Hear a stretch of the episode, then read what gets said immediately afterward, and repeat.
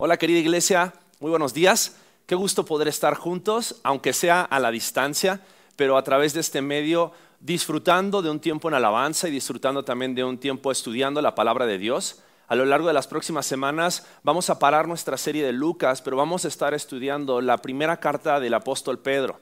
Entonces te quiero invitar a que cada domingo te puedas conectar y puedas estar con nosotros disfrutando de este tiempo, pero también de lunes a viernes a las 6 de la mañana vamos a estar publicando un devocional eh, donde alguno de nosotros se va a conectar a esa hora y va a estar teniendo un tiempo en oración y un tiempo donde vamos a seguir estudiando este libro eh, para que podamos juntos eh, seguir creciendo durante este tiempo.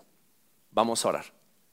Padre, gracias por la oportunidad que nos das de poder estar juntos de poder estar reunidos en un mismo sentir, en un mismo espíritu, adorándote y reconociendo que tú eres Señor, eres Rey, estás por encima de todas las cosas. No hay nada que se escape de tu control. Es algo que resuena constantemente en nuestras mentes y en nuestros corazones.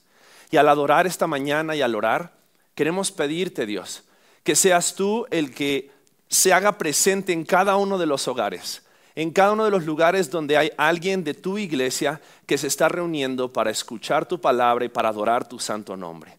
Te agradecemos por el hermoso privilegio que nos das de conocerte por haber conocido a Jesucristo nuestro Salvador. En el nombre precioso de Cristo Jesús oramos. Amén.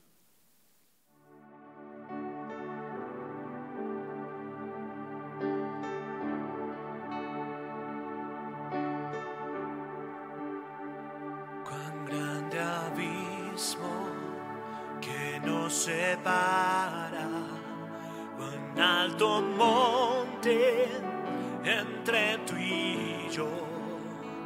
Desesperado mire al cielo y a tu nombre yo clave.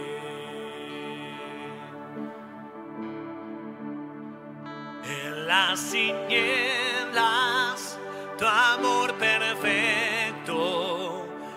atravesó mi oscuridad. Ya está hecho, ya está escrito, mi esperanza está en Jesús.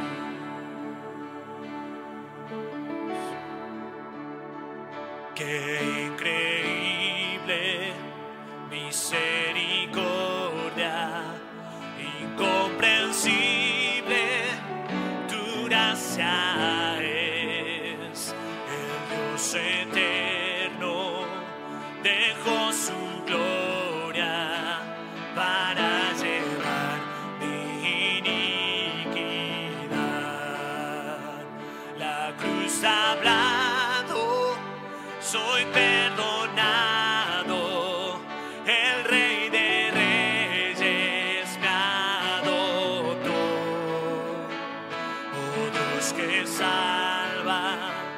soy tuyo siempre.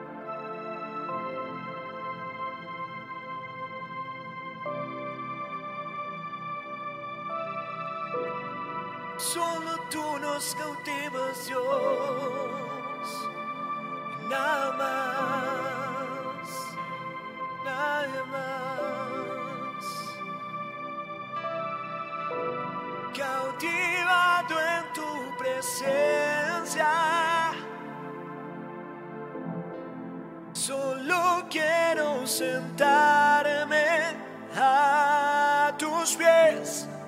Me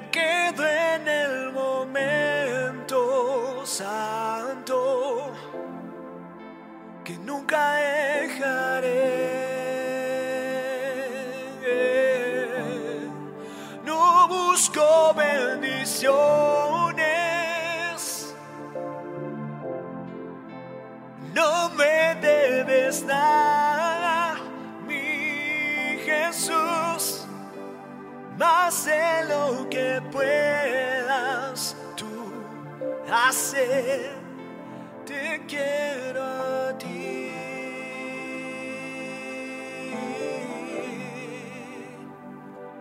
Perdóname por solo andar con emociones. Perdóname cuando solo fue otra canción llévame a recomenzar. Abro mi corazón a ti.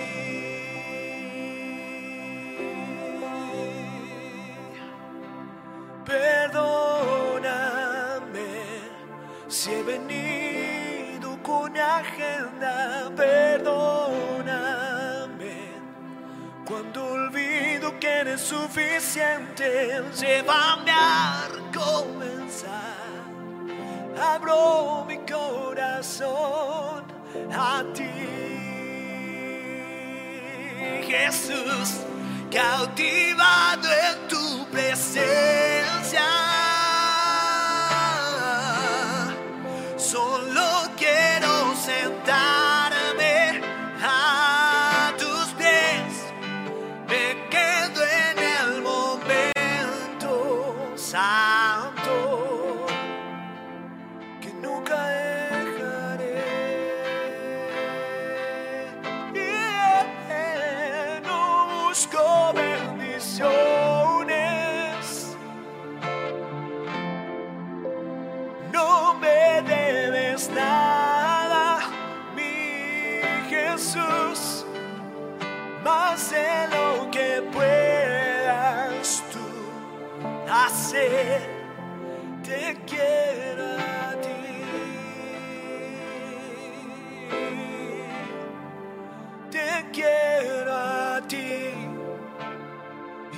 Más, y nada más, nada más que a ti. Yo te quiero a ti y nada más, y nada más, nada más que a ti.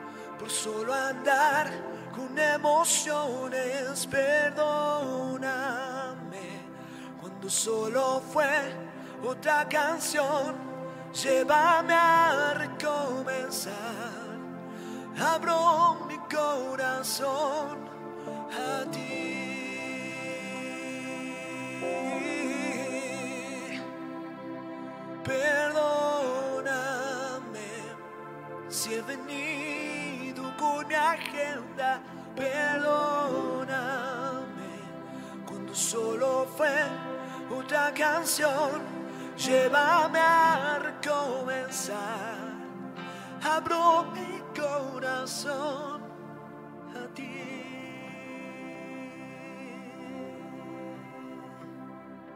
Perdónanos, Señor, por a veces venir con nuestra agenda, por a veces olvidarnos, Padre, que tú eres suficiente. Perdónanos, Señor, porque tantas veces cantamos canciones sin siquiera pensar lo que estamos cantando. Porque muchas veces no glorificamos, Señor, lo que tú eres y nos dejamos llevar por, nuestras emociones, Padre.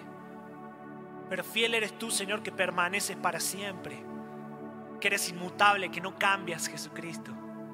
A ti te cantamos, Dios, a ti.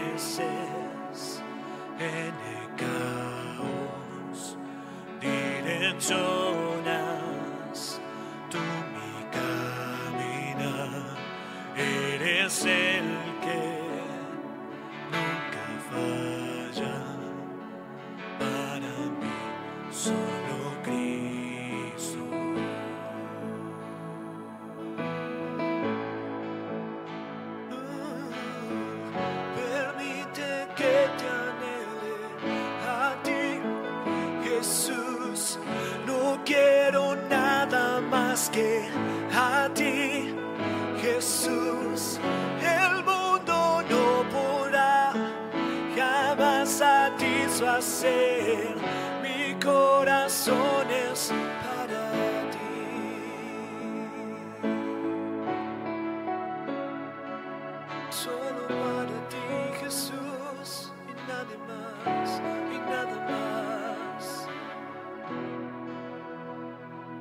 Eres mi centro. Cuando estoy lejos,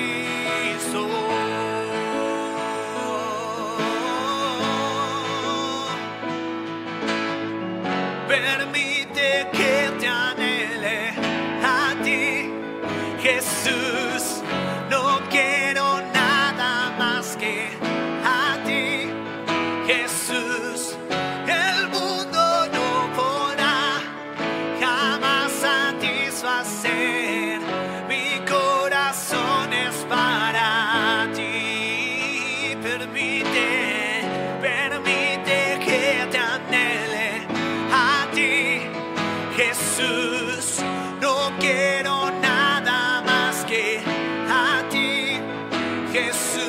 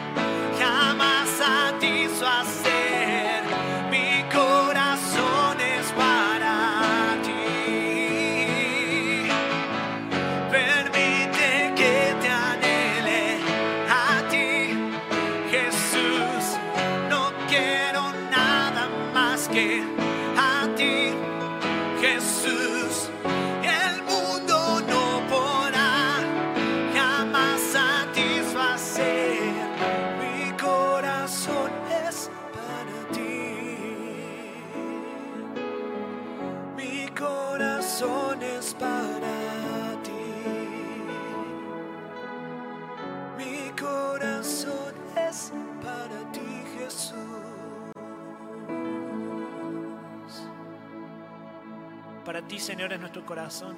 Para ti es nuestra adoración. Para ti es absolutamente toda nuestra vida, Señor.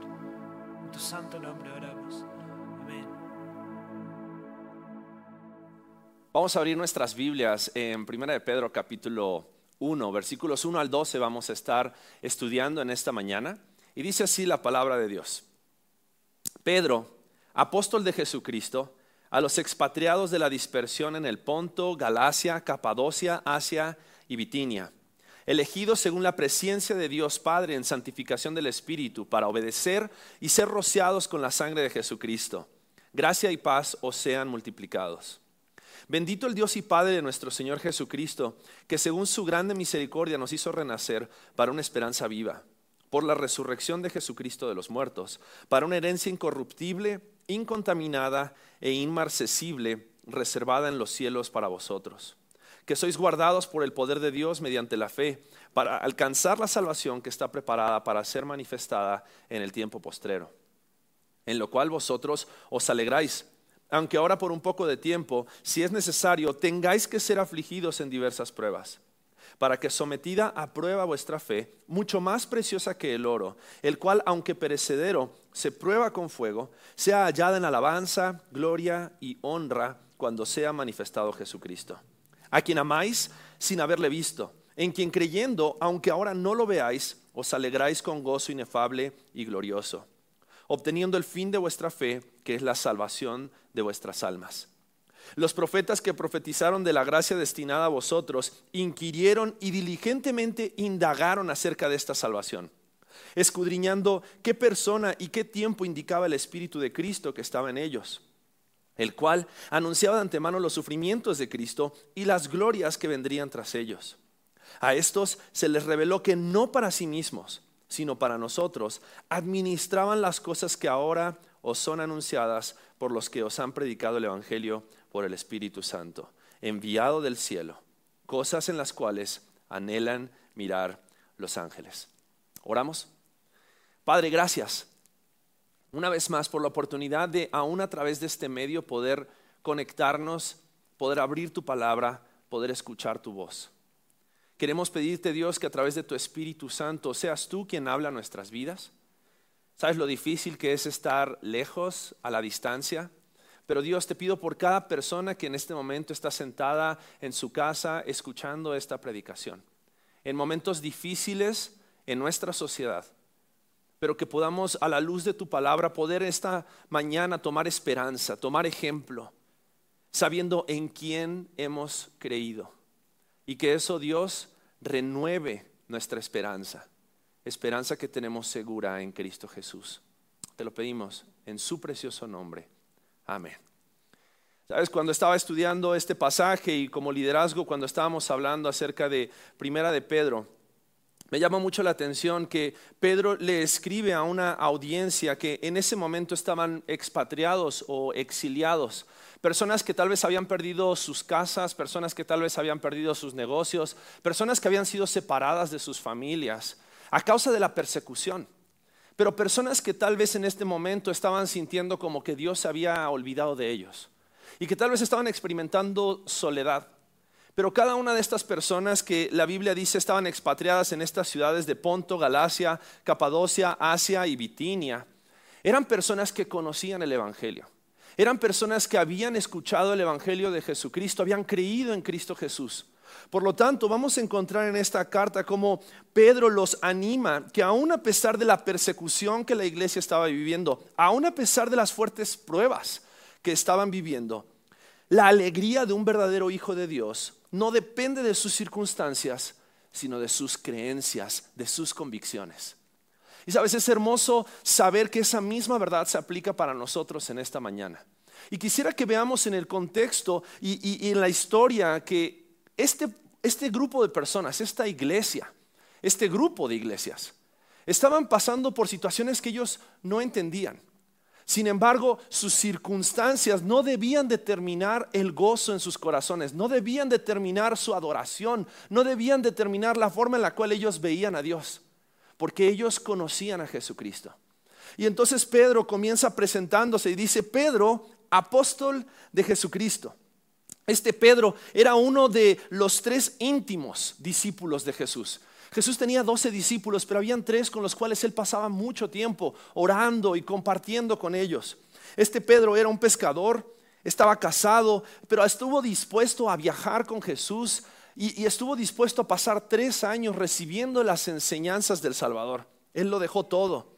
Él fue quien salió del bote cuando Jesús se aparece a sus discípulos en medio del mar y, intentó caminar y encaminar. Él, en un momento de, de, falta de fe comenzó a hundirse y Jesús lo rescató. Pero este mismo Pedro es el Pedro que en esta carta le escribe a estas iglesias, a estos creyentes, y los anima a confiar en Dios, a confiar en quien estaba puesta su esperanza.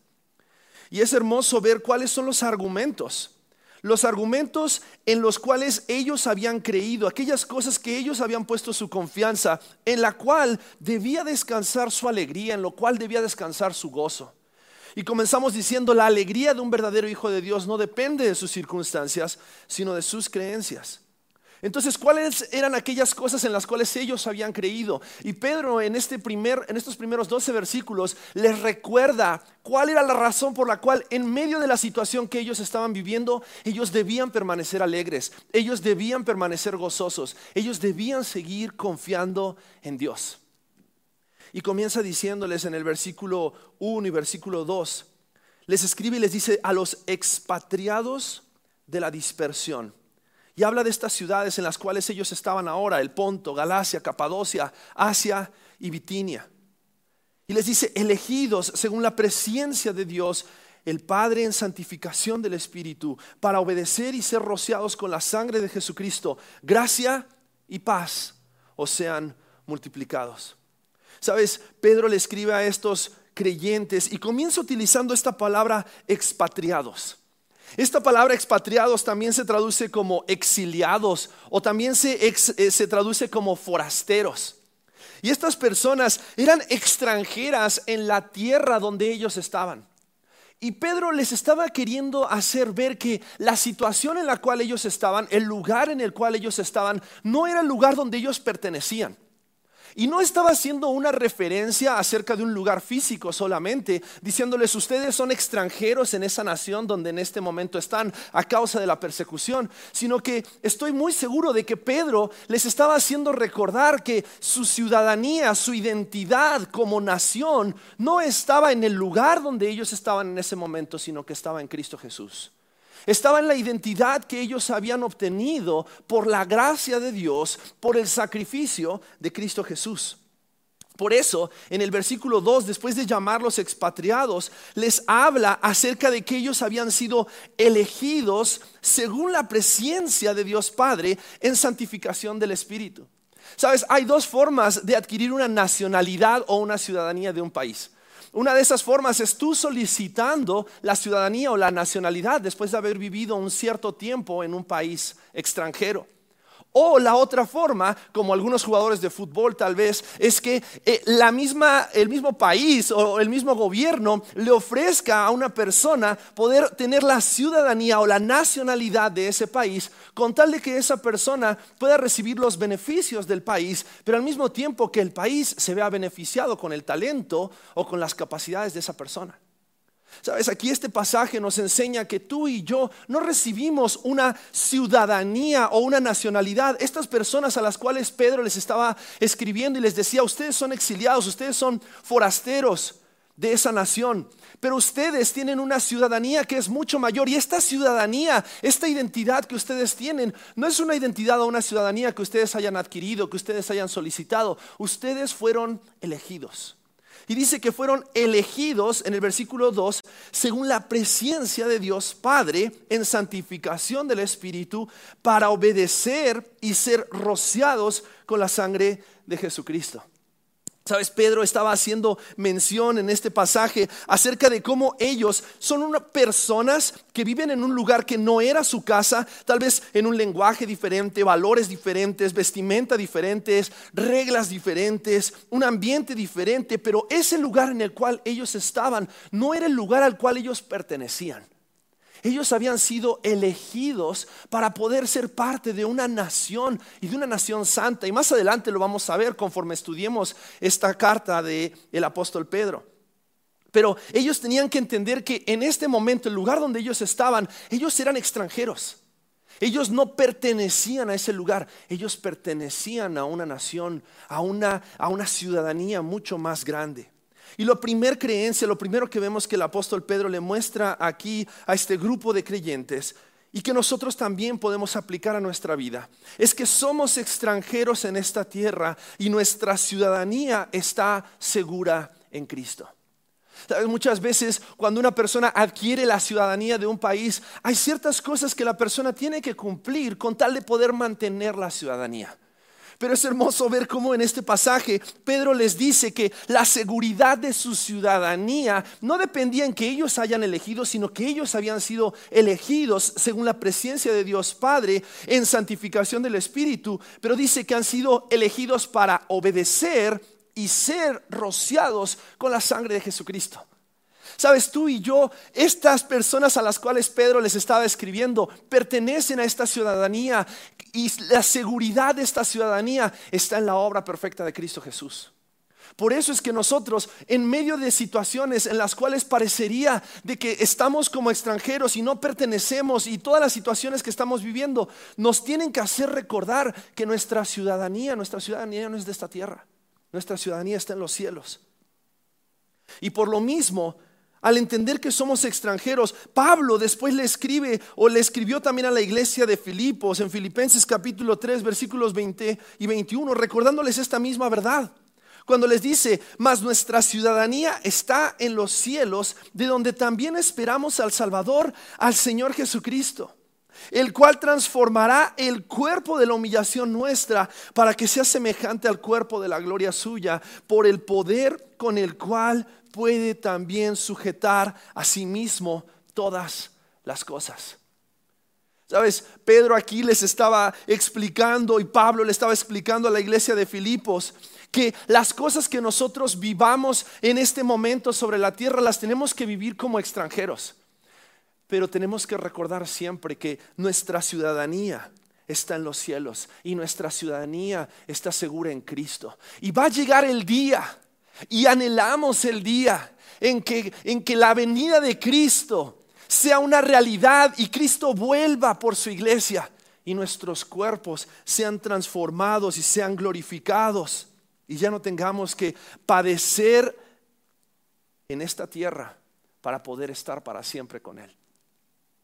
Somos extranjeros en esta tierra y nuestra ciudadanía está segura en Cristo. Y eso tiene que ser una razón por la cual estar alegres, aún en medio de circunstancias adversas. Pero también vemos aquí en este mismo pasaje, en los versículos 3 al 5, que Pedro les dice, bendito el Dios y Padre de nuestro Señor Jesucristo, que según su grande misericordia nos hizo renacer para una esperanza viva por la resurrección de Jesucristo de los muertos, para una herencia incorruptible, incontaminada e inmarcesible, reservada en los cielos para vosotros que sois guardados por el poder de Dios mediante la fe para alcanzar la salvación que está preparada para ser manifestada en el tiempo postrero. Y si nuestra alegría como verdaderos hijos de Dios depende de lo que creemos, debemos creer que somos extranjeros en esta tierra y nuestra ciudadanía está segura en Cristo. Pero también en los versículos 3 al 5 debemos creer que somos herederos de una mejor herencia que no puede ser alcanzada por la corrupción de este mundo. Sabes, muchas de estas personas habían perdido sus pertenencias. Muchas de estas personas habían perdido sus casas. Muchas de estas personas a causa de la prueba, a causa de la persecución, habían perdido todo lo que tenían.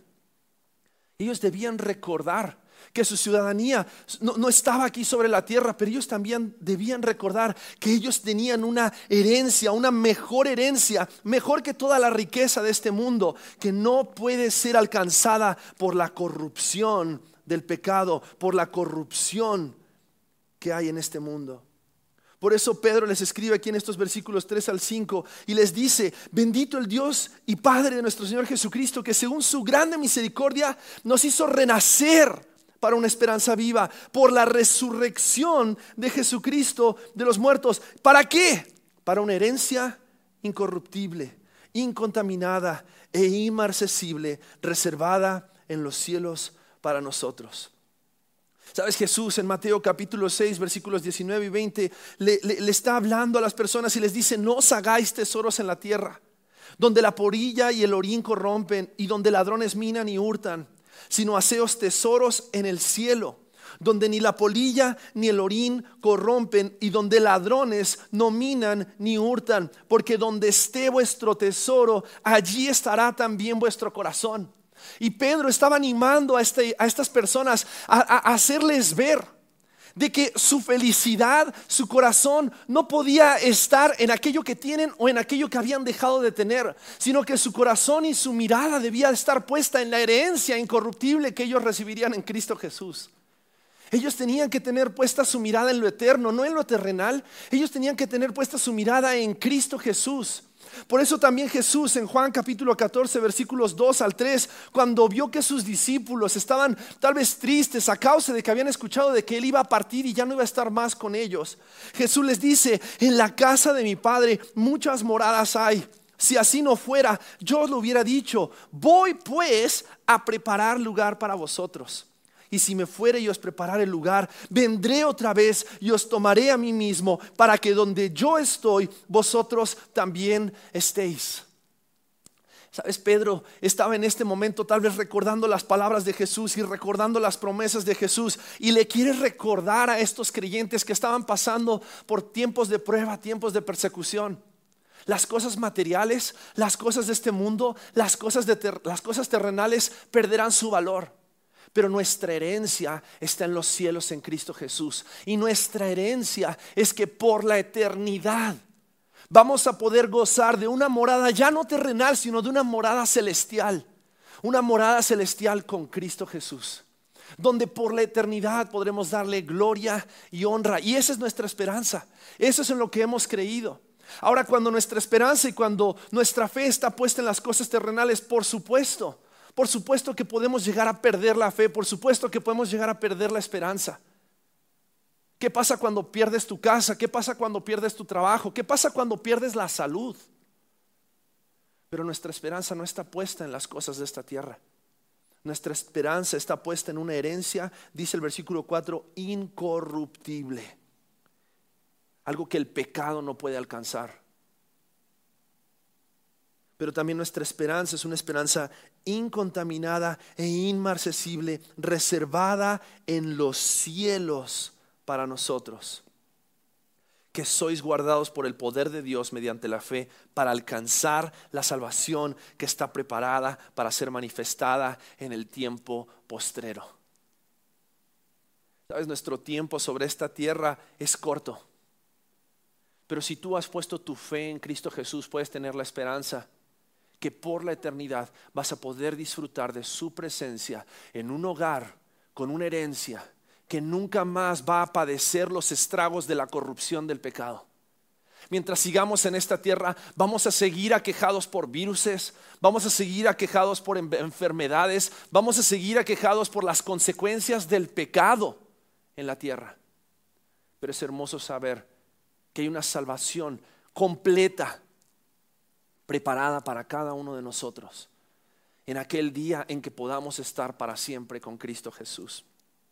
Pedro entonces les recuerda de que somos extranjeros en esta tierra y nuestra ciudadanía está segura en Cristo, que somos herederos de una mejor riqueza que no puede ser alcanzada por la corrupción del pecado, pero también les recuerda que somos probados porque somos amados para que como resultado nuestras vidas den gloria a Dios. Versículos 6 al 9 dice así, en lo cual vosotros os alegráis.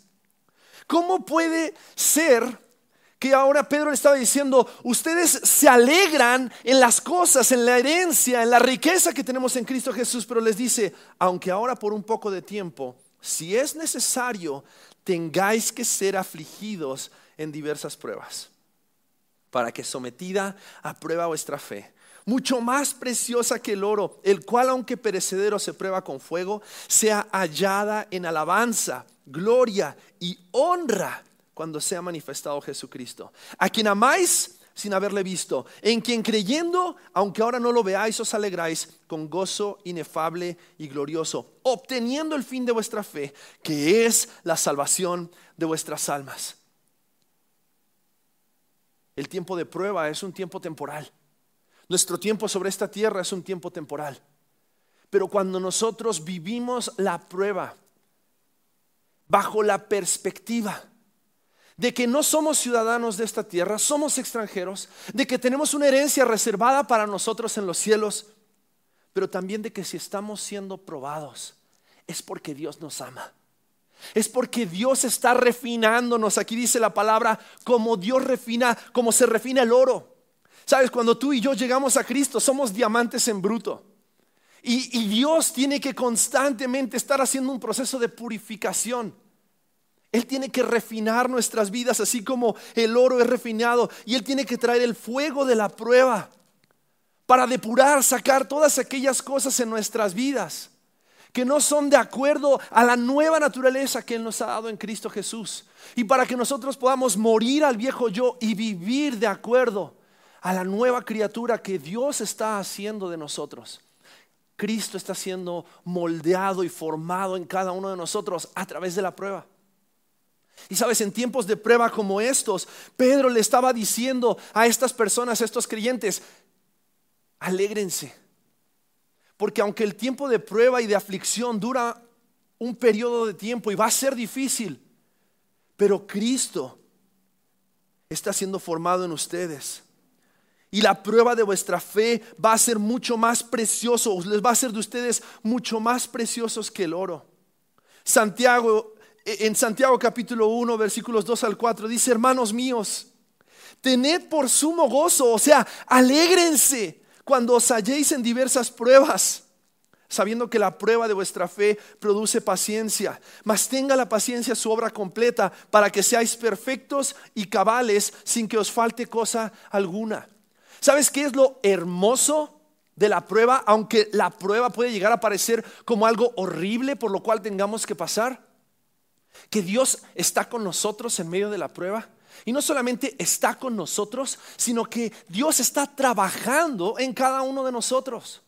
Y, por eso aquí Santiago y, Pedro hacen el énfasis de que la prueba es necesaria en nuestras vidas para que sea producido en nosotros el fruto de la salvación que hemos recibido en Cristo Jesús. Para que tú y yo podamos dar el fruto que glorifique a Dios. Por eso Pedro en el versículo 7 dice que somos probados, es sometida a prueba nuestra fe, mucho más preciosa que el oro, el cual aunque perecedero se prueba con fuego y sea hallada en alabanza, gloria y honra cuando sea manifestado Jesucristo. Sabes, Dios está refinando nuestras vidas para que con nuestras vidas podamos glorificar a Dios si Dios está probando nuestras vidas. Pedro le estaba diciendo, si ustedes tienen que pasar por el fuego de la prueba, es algo bueno, den gracias a Dios, estén gozosos, porque Dios está haciendo su obra en ustedes para que con sus vidas ustedes puedan glorificar a Dios. Para que sus vidas puedan ser para honra, alabanza y gloria de Dios.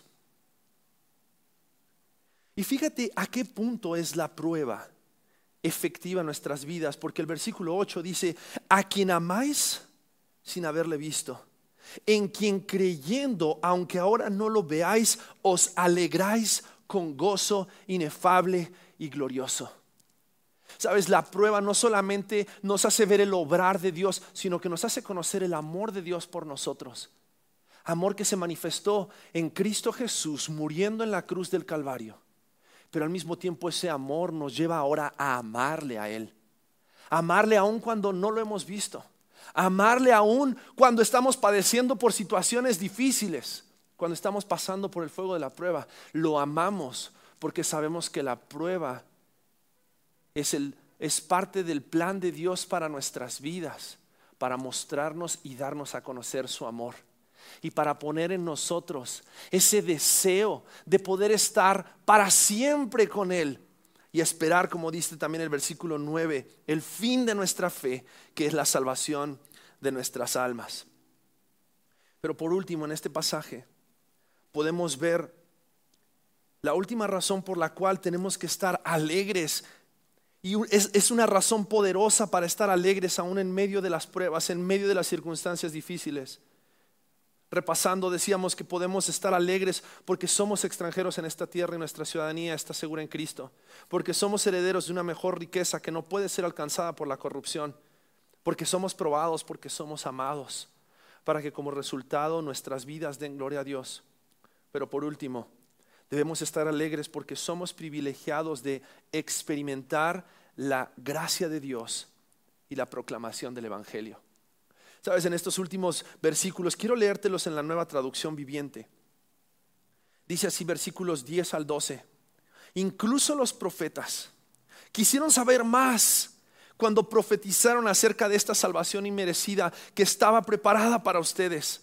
Se preguntaban a qué tiempo y en qué circunstancias se refería el Espíritu de Cristo que estaba en ellos, cuando les dijo de antemano sobre los sufrimientos de Cristo y de la inmensa gloria que después vendría. Se les dijo que los mensajes que habían recibido no eran para ellos, sino para ustedes. Y ahora esta buena noticia les fue anunciada a ustedes por medio de aquellos que la predicaron con el poder del Espíritu Santo enviado del cielo. Todo esto es tan maravilloso que aún los ángeles observan con gran expectación cómo suceden estas cosas. ¿Saben? Los profetas que anunciaron acerca del nacimiento, de la vida y del, aún del sufrimiento de Jesús. Ellos no pudieron experimentar, pero ellos conocieron acerca del el alcance que iba a tener el Evangelio. Pero sabes, tú y yo, esta audiencia a la cual Pedro le estaba escribiendo, y nosotros, hemos experimentado, somos benefactores, somos receptores de la gracia de Dios en Cristo Jesús. Sabes, este mensaje del Evangelio, esta verdad acerca del Evangelio, solo tú y yo tenemos la oportunidad de experimentarla por la gracia de Dios en nuestras vidas. Somos privilegiados de experimentar su gracia. Tú y yo tenemos el privilegio de haber nacido y de estar viviendo estos días de estar viviendo esta crisis, de estar viviendo estos tiempos, para recordar que la gracia de Dios es suficiente, para proclamar que la gracia de Dios es suficiente. Y sabes, en medio de esta situación y en medio de las circunstancias que podamos estar viviendo y de las que viviremos, podemos mantener nuestro gozo y podemos mantener nuestra alegría, porque lo que nosotros disfrutamos en Cristo Jesús es mucho más grande que las circunstancias que podamos vivir sobre esta tierra. Por lo tanto, las cosas que vivimos hoy no tienen que determinar nuestro gozo y nuestra alegría. Nuestra alegría y nuestro gozo tienen que ser determinado por lo que hemos creído. Hemos creído en Cristo Jesús y que Cristo Jesús es suficiente. Y tú y yo tenemos hoy la oportunidad de poder proclamar este Evangelio, proclamar esta verdad, proclamar que hay esperanza, proclamar que hay salvación, proclamar que hay paz, proclamar que hay perdón en Cristo Jesús. ¿Por qué? Porque estamos pasajeramente, somos peregrinos, somos exiliados, somos expatriados, no estamos, esta no es nuestra ciudadanía, nuestra ciudadanía está en los cielos. Por lo tanto, podemos tener la seguridad de que esa ciudadanía está segura en Cristo Jesús. Pero también somos herederos de una mejor riqueza, de una mejor herencia que no puede ser alcanzada por la corrupción del pecado.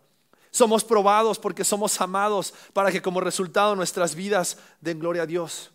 Y somos privilegiados de experimentar la gracia de Dios y la proclamación del Evangelio.